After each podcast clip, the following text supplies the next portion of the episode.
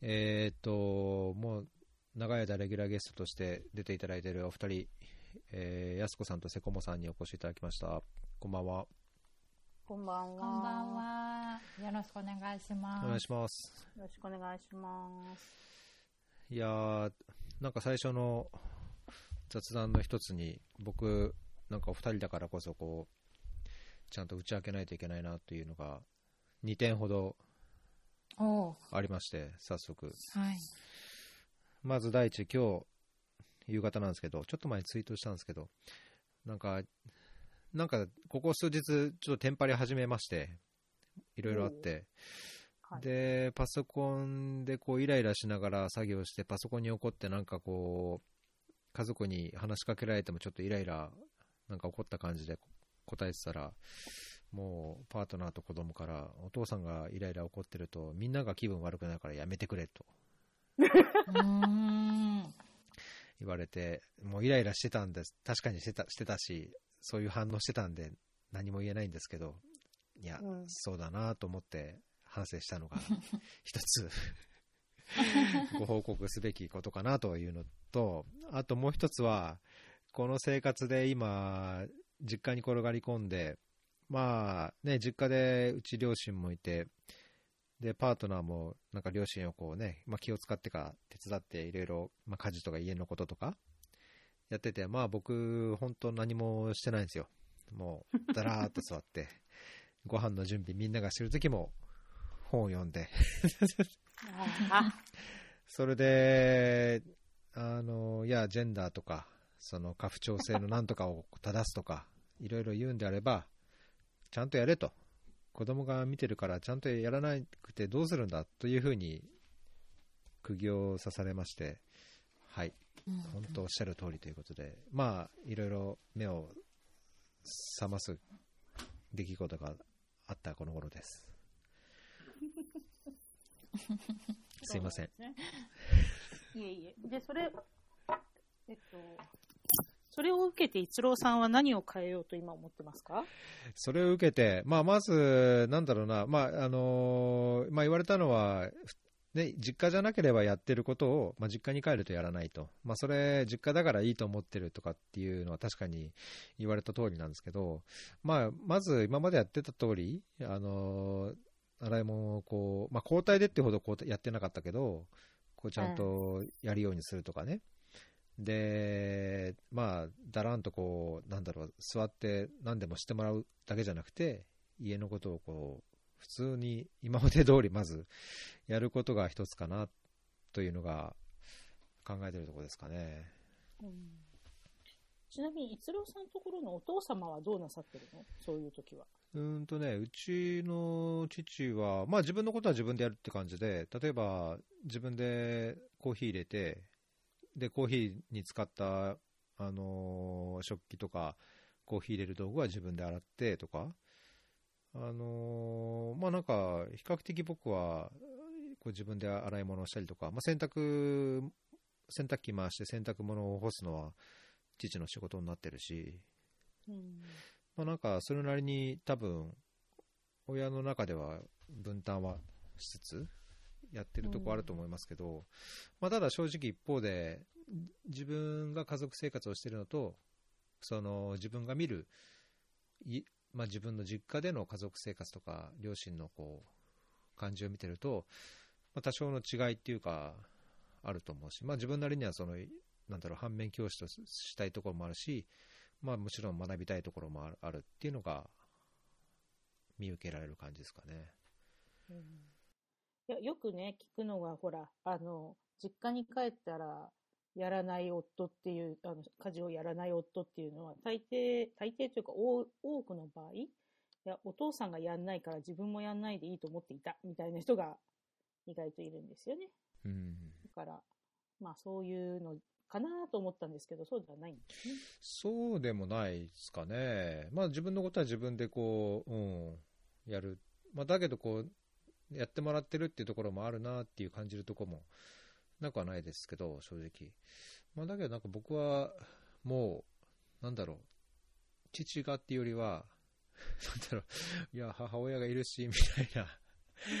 ななんかね、子供になっちゃうんですかね。なんか言われて情けないなっていう感じたところが正直あります。はい ねジェンダー課題は家の中から。いや、本当本当なんか身近なところでね、そうそう、意識しないところでいろいろあるんだなっていうのをなんか改めて、やっぱ言われて、まあ言ってもらったからよかったんだけど、うん、感じ、ね言っ感じましたよてくれるっていうか、言える、うん、環境であることがすごく、まず一つ重要ですよね。ううんん。まあ言われてイライラ、なんかプンプンしてた、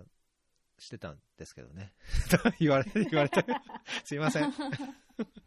いやいやいや。まあね、あの、これが DV 夫だったらね、何か言った瞬間にバーンと物を投げたりとかするわけですから。そう。そう、そうそう。その、その気がないっていうのはまあ一つよね。まあね、まあだあけど、ったら困るんですけど。そうね。だけどうん実際自分でも、あ、空気悪くしてるな、その子供たちにも言われたように、い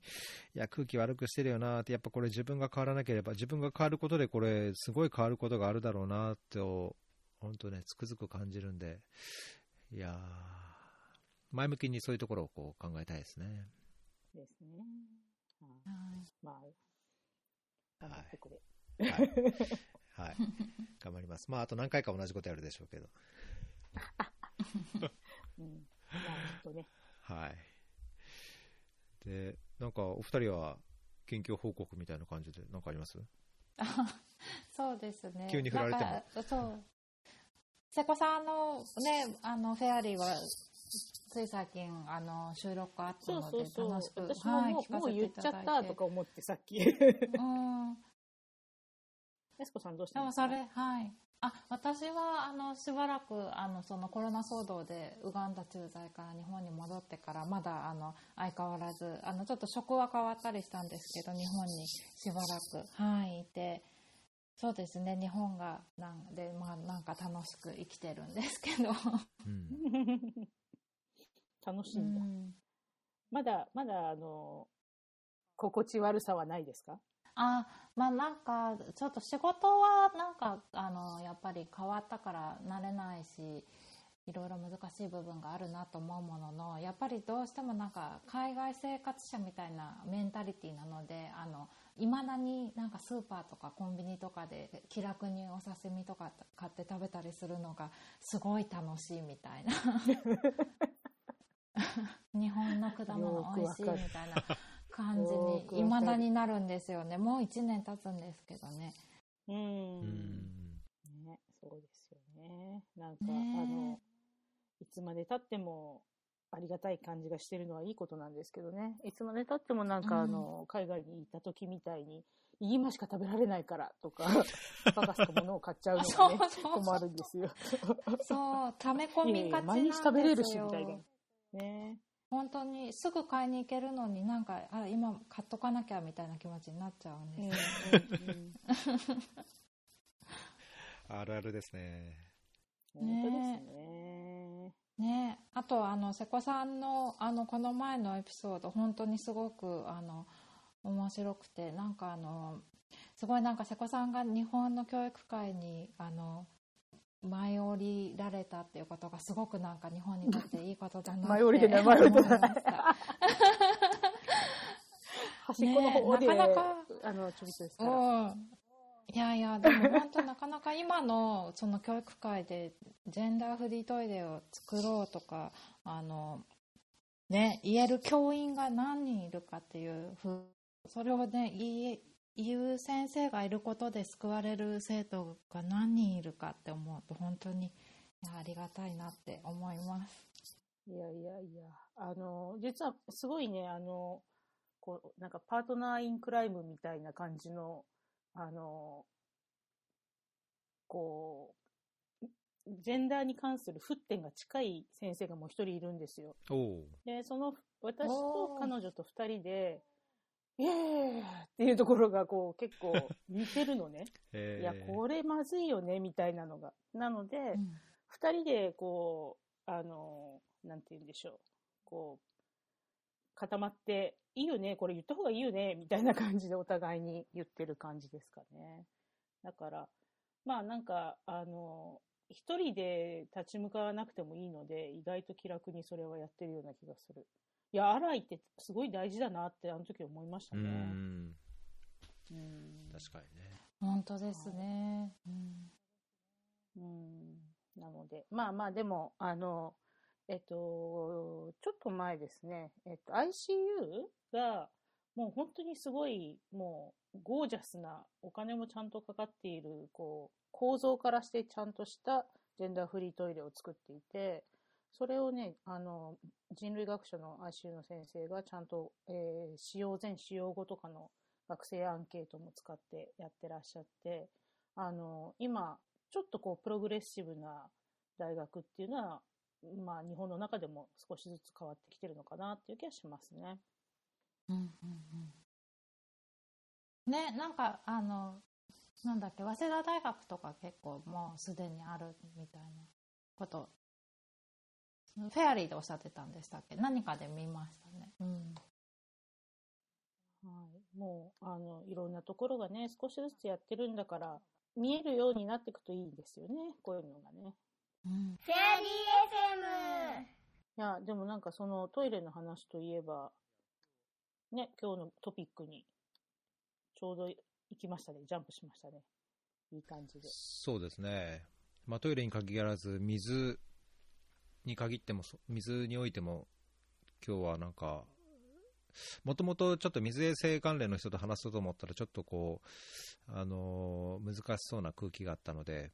ということで、お二人をお誘いして、あのー今回話したいと思ったんですけど、まあ、その展開は、その、なんだろう、こう、話の流れでいろいろ展開すると思うんですけど、せっかくなので、最初にちょっとこう、最近というか、去年ですね、気になった記事と、おそこで紹介されてた報告書に触れて、まあ、なんかお二人の経験とか、まあ、意見とか、まあ、おお伺いできればと思うんですけど、僕から始めちゃっていいですか？もちろん。はいお願いします。はい。あのーまあ、水衛生、僕水衛生やってて、あのーね、ジェンダーってすごい関係するものの、まあ、僕自身もあんまりこう今までやっぱりその自分が事業をこう作ったり関わっていく中で、ジェンダーってそこまで、あの丁寧にやってなかった、やってなかったなっていうのはなんか、あの仕事をしてた身としても反省する点はあるんですけど、まあ、それをこう踏まえて、ここ3年ぐらいですかね、まあ、ここら辺のそのジェンダーと水衛生っていうところは、すごい気にして見ていたんですね。で、その去年のそのデベックスのあのブログで、あの When the price of water is sexual assault っていうのがあって、まあ、特に COVID、コロナが拡散してから、その COVID でどんどんそのやっぱりジェンダー的なこう見えなかったところが可視化されたとか、その水とか衛生においても、その COVID になって、さらにそのジェンダー問題が可視化されたっていうのは、よく、まあ、5月、6月以降、出てたんですけども、一般的にそもそも安全な水にアクセスするために、女性であるがゆえに、いろんなその性的な虐待を受けていることが事実としてあるというのが、あの報告書であって、えー、と報告書の中ではコロンビアと長野インタビューとかフォーカルフォーカスグループディスカッションの例がまとめられてたんですけども要はそのコラプション水とコラプションって結構もともといっぱい昔からあって例えばその建設においても例えば業者業者にキックバックして、えー受注するあ業者が、えー政府にキックバックして受注するとか、まあ、それが ODA であれ、民間の事業であれ、やっぱそういうゼネコン的な建設業務とかですね、そういうのでは、あのーいろんなこうコラプションがあるというのは、まあ、昔から言われてたんですね。で、そのコラプションのな一つとして、あの水を供給する、まあ、日本で言えば水道局とか、海外で言えばその水道公社とか、水道事業体っていうところが、特に貧困家庭に対して、水をちゃんとやってあげるから、あそこに回すから、あのそういうハラスメントを受け入れさせるとか、あるいはそのじゃあ今月の水道代をあの払ったことにしてあげるから、なんかそういう便宜を図れとかいうのが、だいぶ一般的にあると。で、かつ、それがジェンダー、あの女性に対して、あの水ってやっぱり水汲みをするのが、おも水汲み労働をするのが主に女性であったりとか、あのその家庭周りのことをやるのが女性だっていうのがまだ社会的にある中で、えー水の、水公社とかそういう業者とかと、おまあ、話をする人が女性であることが多いと。まあ、そうすることで、例えば肉体的にこう暴力をこうちらつかせて、えー、とからから金払いと、多めに払えば水、ちゃんと水道の線を止めないであげるからとかっていうようなことがあったりとか、もうあからさまに性的な関係をこう強要して、そうしないと水をちゃんと供給しないよみたいな、まあ、そういうあのトランスアクショナルセックスとか、セクストーションっていうのがありますよっていう報告書があって、まあ、確かにこれって、これまであんまりあのそういう開発事業とか、水道関係の報告書にあん出てなかったんですよね。なので、そこはなんか腐敗、コラプションっていうコンテクストにおいて、特にその、まあ、水冷静ってジェンダー的な視点で、例えば女性、ね、女の子のの児童が学校に通えるようにするためとか、あるいはその女性が水汲み労働で時間を費やさずに経済活動にもこうなんだろう貢献できるためとか、まあ、広くはその健康衛生的なところにこう貢献するためって言われてますけど、実は水供給を、サービスを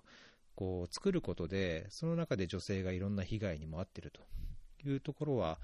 なんか僕の中で新たな、こう、なんだろう、やるべき、取り組むべきところ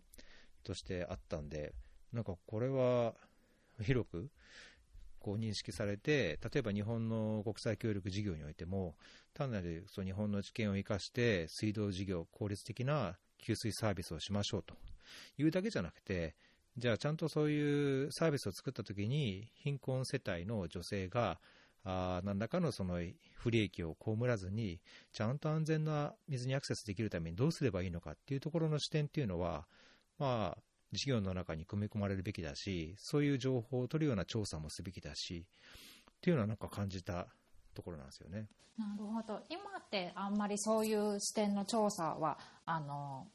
プログラムの中にスタンダードとしては入ってはないっていう感じなんですか？多分そのベースライン取るときに、今の状況で、その事業をする前に対象値で、どういうふうに女性が、あひあのなんだろう、こう不利益を被っているというか、肉体的な労働も含めて、えー重荷を背負ってるかっていうようなところは多分すると思うんですけども、その水をこう得るために、女性だけがあのその性的な被害を被ってるかどうかっていうのは、あんまりクエスチョネアでも見たことない気はしますね。うん、なんかあの聞いておいて思ったんですけどやっぱそれってあの結構そのなんて言うんだろうその、えー、とセセクシャルアビュースとかを要求する人たちがあの要はなんていうか政府の人とか、あのまあ、援助団体の方になるからその人たちが悪いことをするっていう前提とした調査をするのが難しいのかなとかちょっと思ったんですけど。うん、それはあるかもしれないですよね。まあ、なんかその、いわゆる PSEA っていう、あの、そういうセクシャル、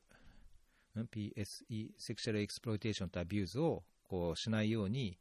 あの、まあ、援助とか事業をする側もそうだし、そういうサービスを提供する政府や事業体もそうだし、そういうところにこう啓発だったり意識を、ね、変えなきゃいけないっていうのが今でも言われる中で、まあ、やりにくいというのもあんのかもしれないけど、だからそういう議論も僕自身はこう直面したことないから、そういう意識さえもなかったのかな、意識があってできなかったのか、意識さえもなかったのかっていうところはなんか、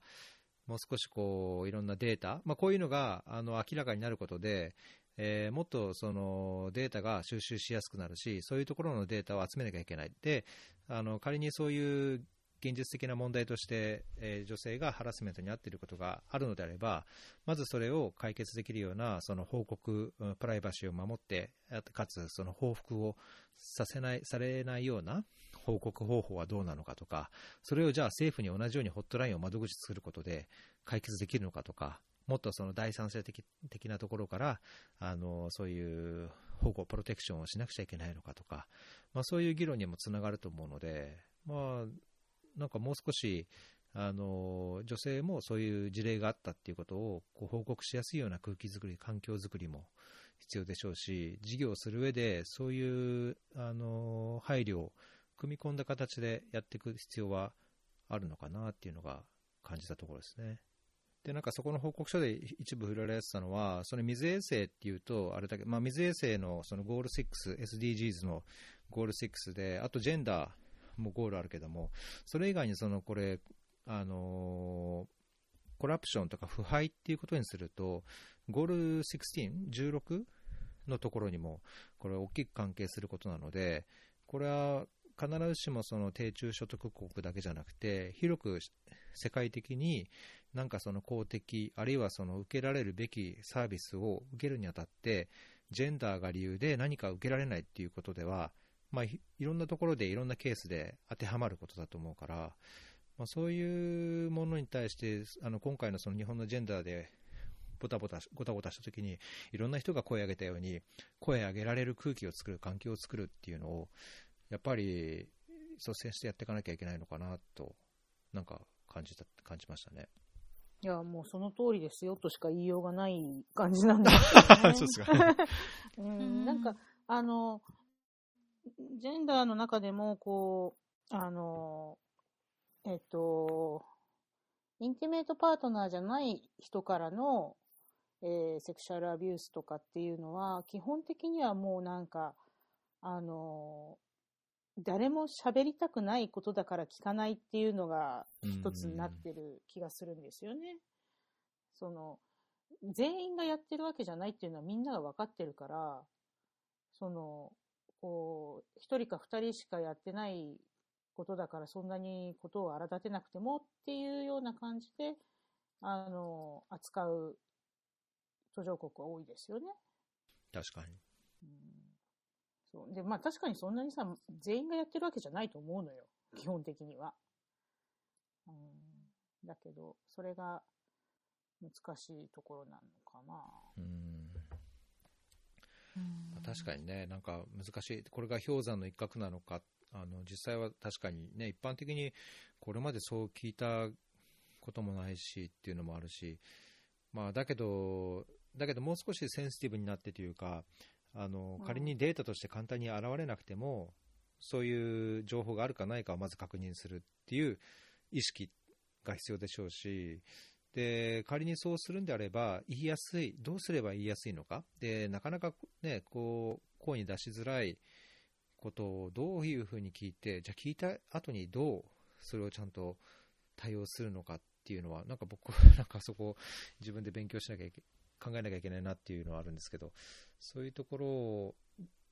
事業する上では考えなきゃいけない。特に水だけでなくトイレでもそうだし、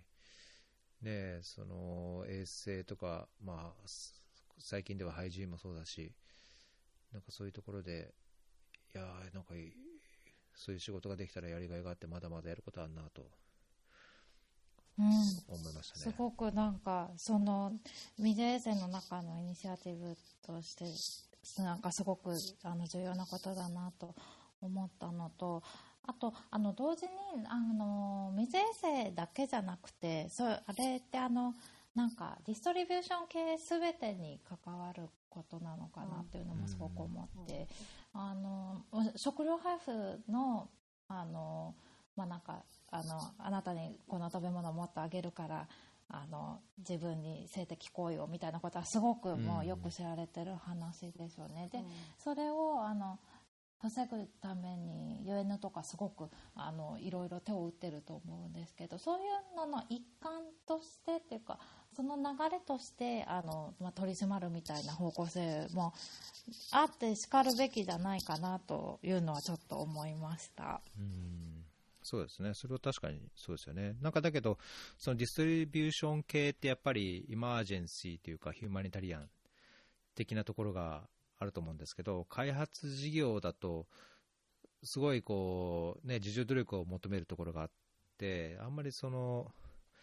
ディストリビューション系みたいなものはないと思うんですよ。だけど、その一般的な日本でも考えられるその行政サービスみたいなものの一環で何かをやったとしても、コンテクストによっては、やはりその貧困世帯とか、特にその中でも女性とか子供とかが被害っていうか、何らかのこう不利益を、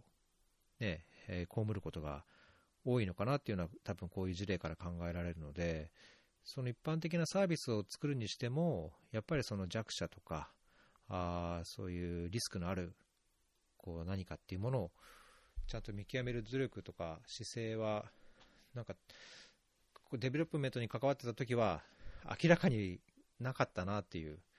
自戒も込めて感じたところですね。うんうん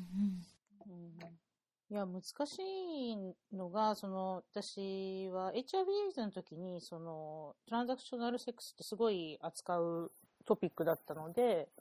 まあ、いろいろ、あの、読んでいたりとかした時、例えばですね、あの、ケニアのキスムとか、うん。あのあたり、あの、えっ、と、なんだっけ、フィッシュフォーセックスか。うん。セックスフォーフィッシュ、うん、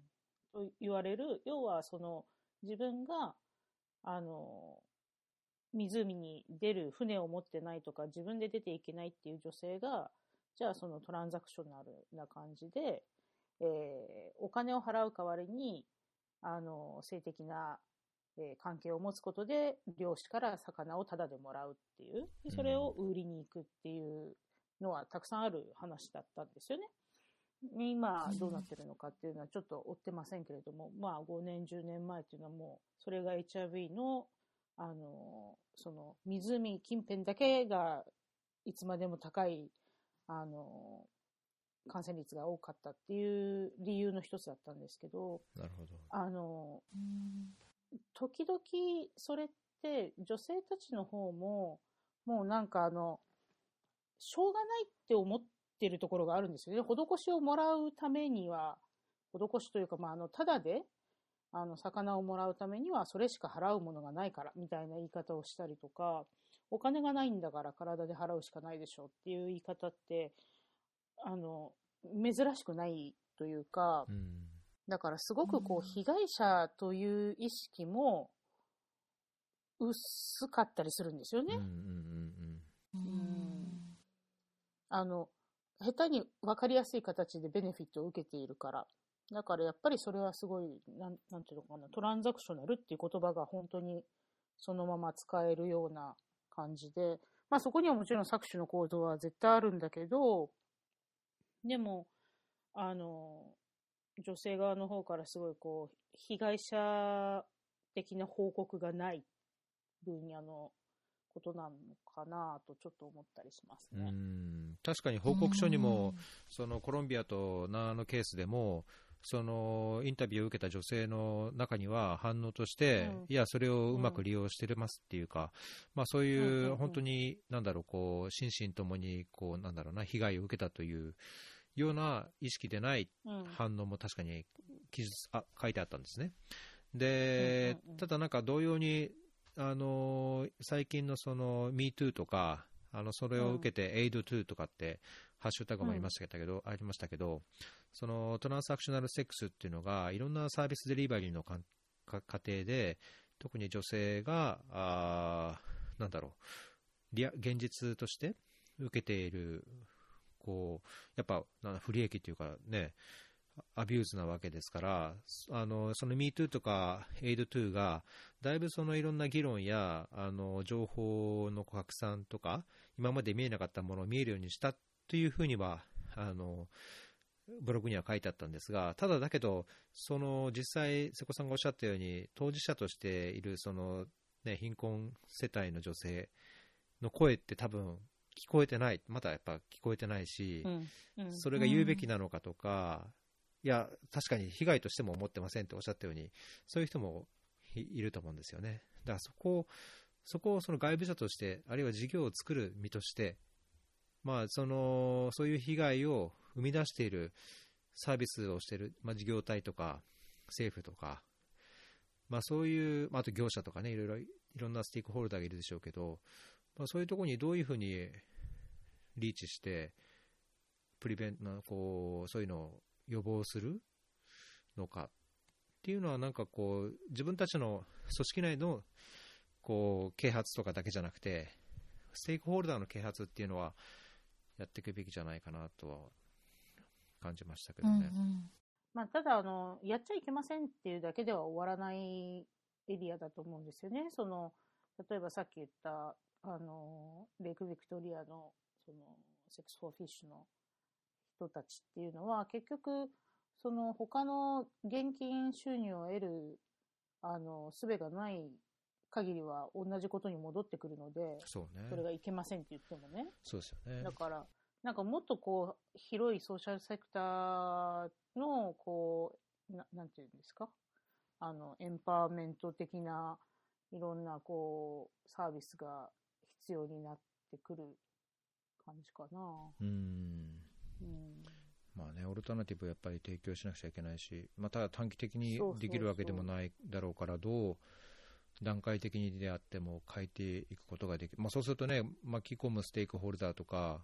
そうそう、もう難しいしねねうん。そう。で、またね、あの、某いろんな、あの、エイドエージェンシーになると、それはうちの、あの、マンデートじゃない。とか始めたりとかするわけじゃないですか。線引いてこれはそちらの負担ですっていうかね。そうそうそうそうそう。なんか、あの、ね、なんかね、そう、あの、部署が違いますとかね。そうね。まあだけどねだ、で。だからこそう、ん。だからこそそうであれば、自分たちだけでもそうしないようにするとか、まあ、まずなんかね、うん。そこがまず欠けてると思うんですよね、特に日本の組織というか、あのまあ、自分もそうだったからそう感じるんですけど、うん、まず自分たちからしましょうと、まず自分たちがした上で、それをもって、やっぱこう対話をしていく、相手にも求めるっていうのはあってもいいのかなっていう気はしますけど。そうですね。でもそれって、うん、どこから、どこからすればいいことなんだろう。けその、なんかね、あの、実施者にた、実施者、実施者とかプランナーに対する研修ってよくあるパターンじゃないですか。うんそれ以外の、なんかもうちょっと、いこう、なんだろう。あの、いいインターベンションはないんですかね。どうなんですかやっちゃいけませんっていうね。話とか、こういうことがあるからみんなで気をつけましょうなのか、それ以外のことって何ができるんだろうと思っちゃうね。だけど、そのさっきのね、安子さんのデリバリーとか、特にヒューマニタリアンの方だと、まあ、どんな事業をするにしても、そのまあ、どっかしらでやっぱ不満を感じる人とか、その提供するサービスが不十分なことって、現実としてはあるっていう観点からだと思うんですけども、そのえっと CRM っていう、コンプレイントリスポンスメカニズムって、あのそのサービスを受けた人が、そのサービスをの内容とか、サービスを受けるにあたって、例えばその集合場所に行ってどう受け取るとか、まあ、いろんなその側面において、不満とか、あこう憤りとかをちゃんとこう汲み取る、その受益者からの受益者へのアカウンタビリティを担保するっていう視点はすごいヒューマニタリアン強くて、そういうメカニズムを作りましょうと、そのメカニズムを作って、その事業の効果や成果だけじゃなくて、えー受益者のこう声を拾うメカニズムっていうか、体制を、例えばこうホットラインを作って、あのその国の携帯で、なんだろう、991をやったら、あな911をやったらどこっていうように、そのナンバーを押すと、えーその受けた食料支援や受けたあの水衛生支援に対してコンプレーンを言うとか、例えばトイレのこうデザインが悪くて、いや女性が行きにくいとかね、子供が穴に落ちそうで毎回怖いとか、まあ、そういうちゃんとこう問題について、えー受け取れるような環境を作るっていうのがあるので、まあ、その実施者に対する研修以外に、やっぱりそういうリスクがあると考えられるのであれば、そのリスクを、まあ、リスクというか、被害を被った人があ安心して報告できるとか、そういう情報をちゃんと収集できるような体制作りを事業の中に組み込んでいくっていうのは、なんか一つやってもいいことかなっていう気はしますけど。うんうんあとあのその加害者への罰っていうかあの組織の人だったらあの例えば UN の職員だったりしたらきっと行動部コンダクトとかで、まあ、ダメで解雇とかになるんですかねでそれがあのカウンターパートとかだと難しいかもしれないんですけど、まあ、でも犯罪は犯罪だからあのちゃんと警察が捕まるようにするとかでもあの実際警察がそういう場合機能してないっていうこととかもすごく多いと思うので警察の支援とセットにするとかなんかそういうこともできるのかなと思いました。いや、難しいね。うんなんかもう、こんなのばっかりだ、どのセクターも。本当ですよ。本当。ねえ。いやー、世の中、本当になんかさ、ななんなんだろうね、この、ジェあの GVB とか、あの、バイオレンス・アゲンスト・ウェメンとかっていう言葉が日本語でふと思いつかないのがなんだっけ？女性の搾取？とかって、なんかもうどこにでもどのセクターにもあるってことはもうなんかやんなきゃいけないよね。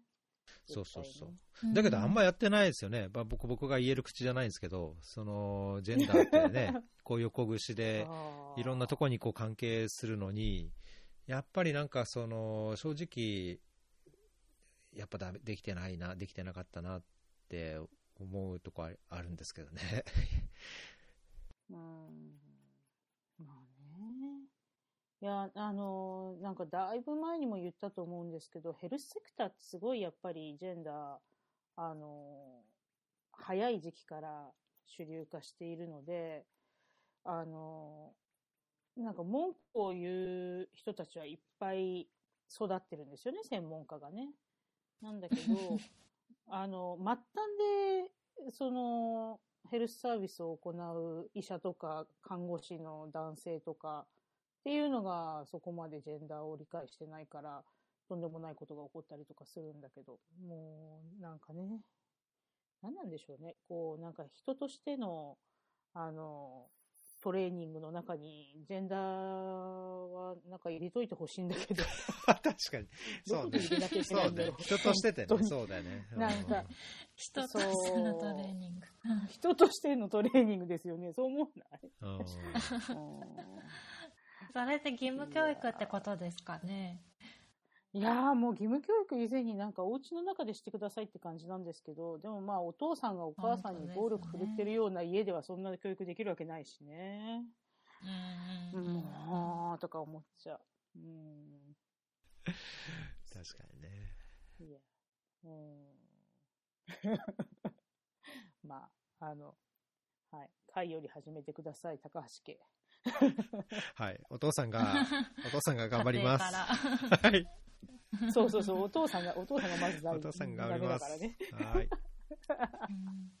いやー、でも本当に、あのーはい、ね、根深い。なんだろうね。もう私は、ジェンダーを最初にやった時に、あの、ジェンダーを専門分野にするって決めた時に、うちの一番最初の UN の上司には、まあ、あの、食いっぱぐれはないわよ、ジェンダーだったらって言われたことがあるけど。ううんん。ジェンダー課題はあと50年あるから、100年かもしんないしっていう言われ方をしました。うん。だからまあ、うんそうねって。うん。でも、ジェンダーはやっぱり、どこに行ってもメインストリームではないので、そう。どのセクターに行ってもね。だから、そういうなんか、悔しさはありますけど。うん。いやーこれからですよ、これから。それから、遅いかもしれないですけど、これからですよ。僕のな、僕は今、あそこにやっとついたどり着いた感じですかね。うんいや、これやっぱ、そうんねこういうとこやらないと、根本的にもう、いろんな改善につながらないという気はしてますけど。フェリー FM まあでも、あのーこの間から、えっと、ちょっとちゃんと調べようと思いながらいるんです。全然手をつけられてないんだけど、ルワンダの、あのーやっぱりほら、リーダーシップに女性の割合が多いとか、あのーまあ、うん不幸な歴史の結果としてそういう風になって、もう20年ぐらい経つわけでしょ？そうなったら、こう、ジェンダーパーセプションはどう変わったのかなっていうのは、多分誰かがリサーチしてるはずだから、それを探して読もうと思うんですけど、なんか全然できてない。じゃあ、なんかしなんとかした今いです。今後のエピソードで見つけたことを共有いただけるように、ぜひ。はい。なんか、暇になったら、いつか、いつか暇になったらやる。暇になんかなんないじゃないですか いつだ、それ。なんないよ、うん全然なんないよ、本当に。いやー、困ったもんでね。